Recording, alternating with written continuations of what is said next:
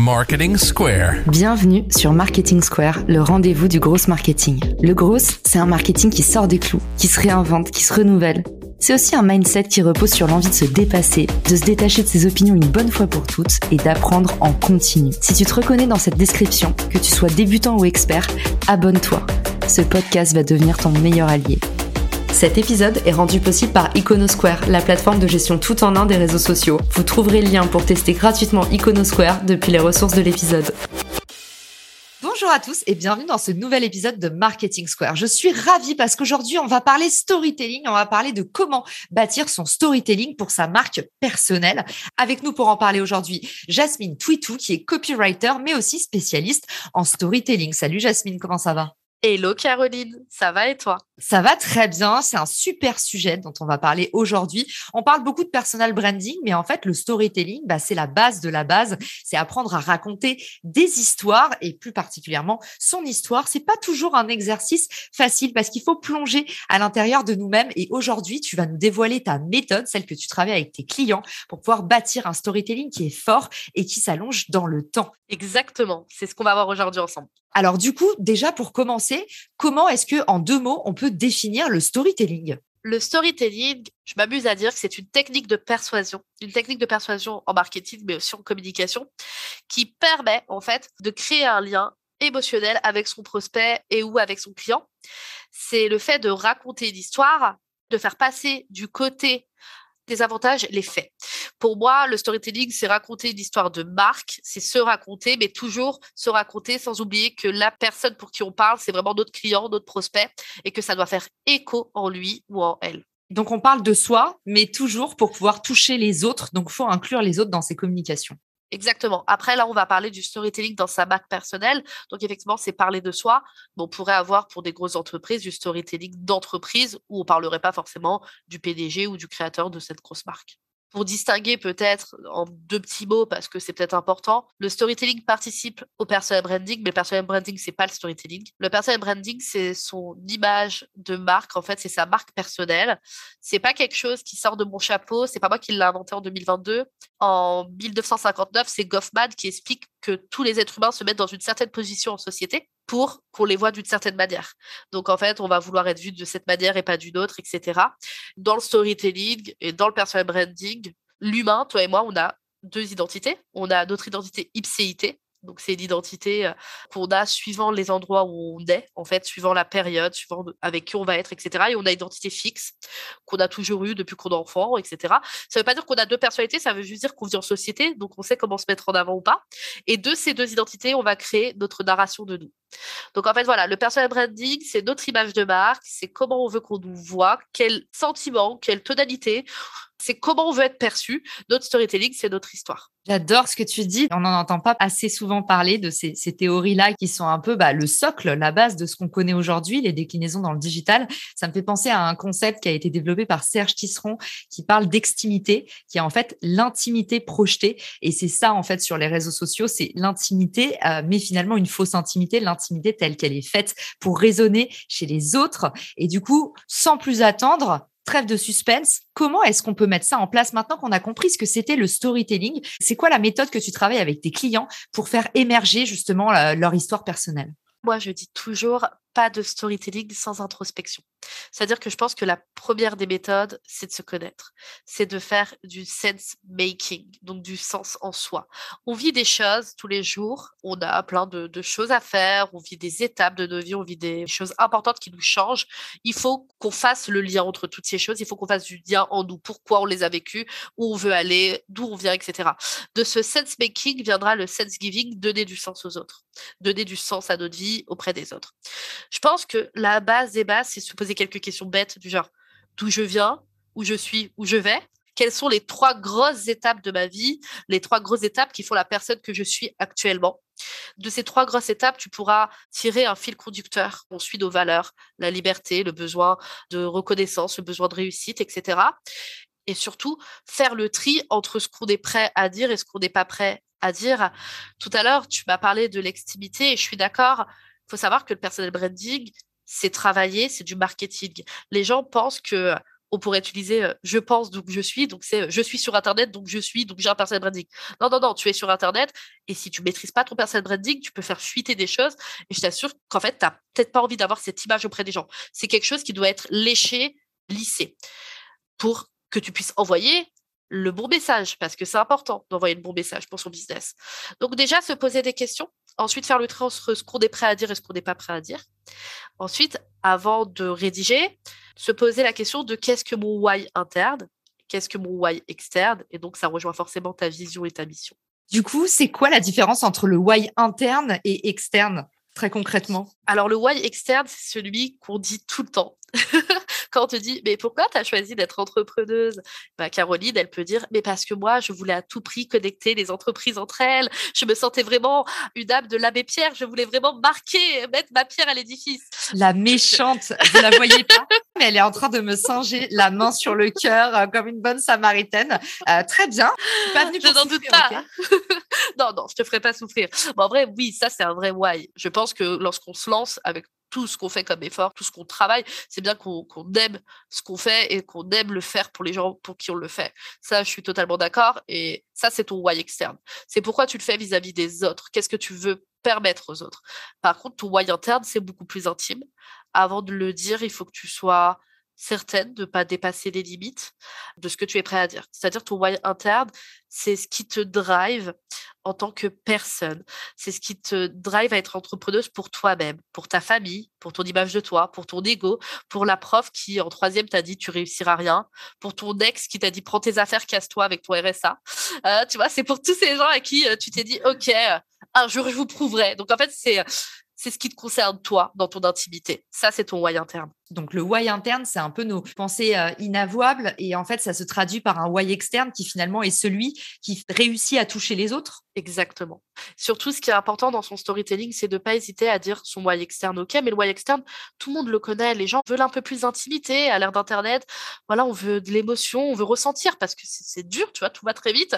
Donc, faut pas hésiter à dire ses why internes parce qu'en fait, je vous assure que vous n'êtes pas les seuls à les ressentir. Enfin, moi, avec toutes les personnes avec qui je bosse, je vois bien que les choses comme euh, le besoin de prouver, le besoin de reconnaissance, le besoin de reprendre le contrôle sur son corps, sur son esprit, c'est des choses qu'on retrouve. Et donc, faut pas avoir honte de le dire. Si on a choisi le métier qu'on a choisi, c'est souvent parce qu'on avait des choses aussi à se prouver et c'est pas une honte. Trop bien. Donc maintenant, on a compris en fait en quoi rien de nouveau sous le soleil, le storytelling, ça existe depuis des tas d'années. On a compris en quoi c'est important de le partager, de faire ce, voyage exploratoire à l'intérieur de soi-même. Mais maintenant, dans l'opérationnel, comment est-ce qu'on peut traduire ça? Comment est-ce qu'on fait? C'est quoi tes outils? Comment est-ce que tu travailles ça? Après avoir fait tout le travail euh, interne, tout le travail un peu psycho, on va se poser la question de la tonalité. Donc n'hésitez pas en fait à chercher sur internet si vous n'êtes pas accompagné quel type de tonalité il existe en littérature la plupart du temps. Donc vous verrez comique, un peu plus familier, pas familier, etc. Et vous faites une étude de votre persona. Ça c'est la base en copywriting, c'est-à-dire qu'en fait vous devez savoir comment parle votre client cible pour parler comme lui. Plus vous parlerez comme lui, plus ça fera écho chez lui.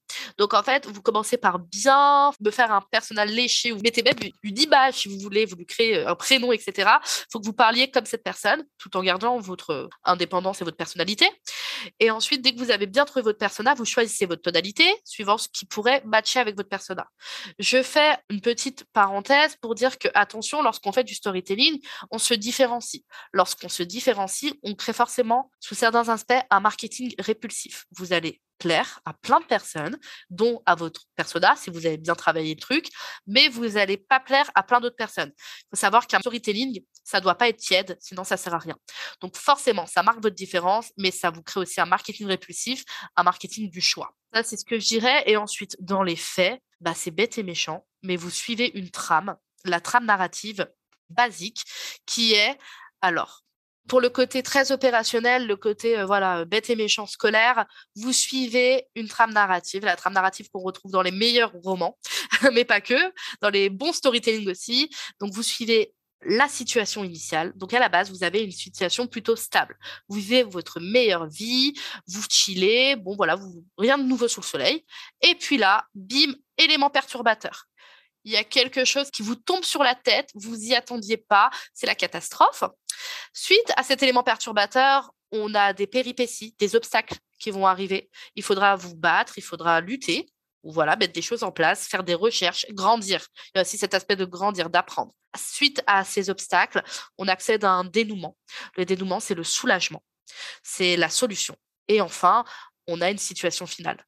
Si je devais raconter mon storytelling et jouer le jeu, je dirais que ma situation initiale, plutôt stable, c'est que ma mère m'a dit de faire des études. Donc ma mère est, ouvrière et ça a été euh, voilà très difficile. Elle m'a dit fais des études, Jasmine, je te jure, tu vas pas te casser dos comme moi. J'ai dit ok, donc j'ai fait deux masters, donc un en littérature, un en marketing à l'IAE Lyon. Ça c'est ma situation initiale. J'étais en mode ok, je sors, donnez-moi un CDI. Et puis il y a eu un élément euh, perturbateur qui a été le Covid et qui a pas été que ça. Hein. Je pense que voilà ma personnalité ne matchait pas, j'arrivais pas à trouver de CDI. Donc ça c'était mon élément perturbateur. Mes péripéties, c'est que j'ai beaucoup chouiné, tu vois, j'ai beaucoup chouiné, j'ai beaucoup cherché, je me disais, mais j'ai un problème, je dois avoir un problème. Le dénouement, c'est qu'en fait, je me suis dit, mais je suis putain de badass, ben, je vais juste lancer mon business. Et tu veux savoir ce que c'est ma situation finale? C'est qu'en fait, je suis face à toi, alors qu'à la base, la première fois que je t'ai rencontré, j'étais en mode OMG, elle est trop badass cette meuf. Et en fait, je suis juste dans ton podcast. Et ça, c'est un good storytelling. C'est trop mignonne et ça me donne trop les frissons ce que tu dis parce que moi, j'étais en train de me dire que tu étais extrêmement pétillante et je suis trop touchée d'entendre ton histoire. Et je suis très contente qu'aujourd'hui, c'est toi qui nous portes ce message sur le storytelling parce qu'en fait, c'est là où on voit aussi la puissance du storytelling. C'est que tu nous dis, bah, l'impact que ça, c'est vrai, ça a un impact sur votre. Ça, tout le monde le sait. On va en parler après. Mais surtout, ça donne confiance en soi. Et moi, quand j'enseigne LinkedIn, je sais que derrière, j'enseigne pas comment utiliser LinkedIn. J'apprends aux gens à prendre confiance en eux. Et ça, c'est un truc qui me, euh, peut-être mon why, mon why externe, bien sûr. Mais en tout cas, et ton why interne, ça vient réparer certaines choses. ouais, c'est ça, certainement. Mon why interne, c'est juste d'avoir des likes et des vues parce que je suis une connasse du marketing. Non, mais pour le coup, merci d'avoir partagé tout ça. Maintenant, est-ce qu'on pourrait avoir un, exemple probant de comment le storytelling peut servir notre business? Parce qu'on se dit, OK, c'est bien de prendre confiance en soi, mais tu nous l'as dit, il faut aussi payer son loyer. Euh, quand on est un solopreneur, en fait, euh, c'est pas facile. Souvent, on est à risque. Donc, comment est-ce qu'on peut rentabiliser ça très vite? Eh bien, je pense que déjà, il faut en faire tout le temps faut bien être conscient que le storytelling, c'est des émotions, que les émotions, ça vend. Faut être ouvert et puis en faire tout le temps. Moi, j'ai un exemple, tu vois, pour parler d'exemple tangible. J'ai accompagné Sarah de Normanès, elle nous écoute. Coucou Sarah. Et en fait, elle m'a un peu expliqué son histoire. On en a créé un pitch. Son histoire, bon, c'est l'histoire d'une voilà d'une petite fille qui avait une malformation, euh, voilà, qui n'a pas eu une santé voilà très facile, très évidente. Elle a, elle a grandi tranquillement. Son père, qui était pharmacien, faisait des petits pots de crème qu'il vendait dans le village, etc. Donc ça, c'est voilà, c'est l'histoire déjà. Les histoires familiales, ça fonctionne toujours très bien. Donc ça, c'était la situation initiale, voilà, une histoire de famille. Et puis après, la situation initiale, on a euh, bah, l'élément perturbateur qui est là pour le coup le Covid. Les péripéties, c'est euh, Sarah qui se renseigne avec son père et qui se rend compte que le Covid a créé beaucoup de problèmes, beaucoup de mal-être, que ce soit en interne ou en externe. Après ces péripéties, il y a le dénouement. Sarah qui propose à son papa, et si on lançait un business, toi et moi? Moi, je suis la spécialiste du market, et puis j'ai travaillé dans les cosmétiques, et toi, j'aimerais trop que tu vendes ce petit produit qui faisait fureur dans le village. Et puis son père qui dit, allez, ok.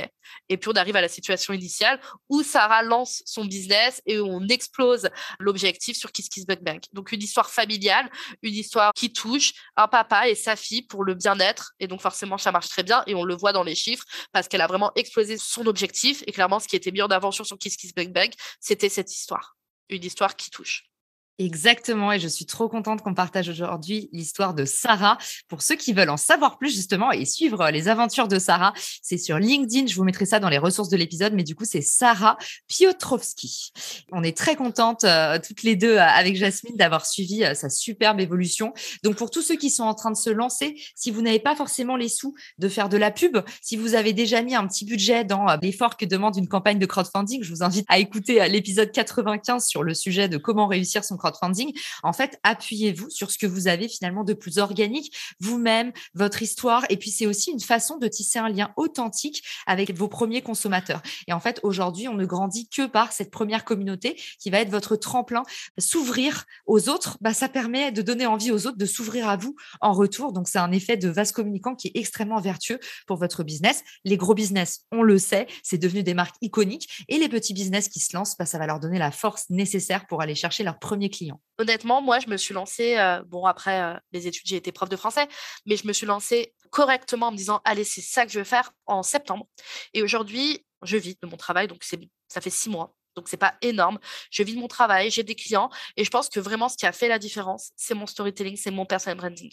J'ai été honnête, j'ai créé du lien. Je pense qu'il y a des personnes qui travailleront jamais avec moi. C'est pas grave, c'est mon marketing répulsif. Et à côté, bah, ça marche en fait. ça marche. J'adore et c'est un super exemple parce qu'effectivement, il y a plein de gens qui n'osent pas se lancer parce qu'ils se disent j'ai que six mois d'expérience, mais en fait, on a tous eu dans notre vie six mois d'expérience. Donc, pour ceux qui nous écoutent, qui hésiteraient encore, allez-y, mettez-vous en danger. Il y a que des belles choses à la clé. Si vous vous gaufrez, c'est un apprentissage. Et puis, si vous réussissez, eh ben, c'est parti pour la meilleure expérience de votre vie. Donc, ça vaut le coup. Et puis, bah, surtout pour vous envoyer de la force maintenant, vous savez que vous pouvez ajouter Jasmine. Où est-ce qu'on peut te contacter, Jasmine, pour te parler? LinkedIn, Instagram Dis-nous tout. Ah bah non, hein, moi je j'ai que mon adresse euh, postale. non, non, non. Alors LinkedIn, c'est Jasmine Twitou, T-O-U, T-O-U. Instagram, c'est Jasmine écrit avec un seul E pour lier euh, le prénom et le verbe. Et puis, vous pouvez m'écrire à hello jasmine. Putain, je suis trop fière de cette adresse mail. hello jasmine du milieu twitou.fr. Heureusement que Jasmine m'avait dit est-ce que j'ai le droit de dire des gros mots dans Marketing Et j'ai dit non. Et euh, voilà, vous constaterez qu'elle n'a pas du tout suivi la règle. Mais bon, comme tu as été en même temps toi-même, et c'est ce que tu nous enseignes dans cet épisode. Donc, je suis trop contente que ça marche pour toi. J'espère que cet épisode t'apportera encore plus de force. En tout cas, tous ceux qui nous écoutent, merci beaucoup. On espère que ça vous a aussi aidé à vous lancer. Et puis, Jasmine, bonne continuation et à très vite sur les réseaux. Ciao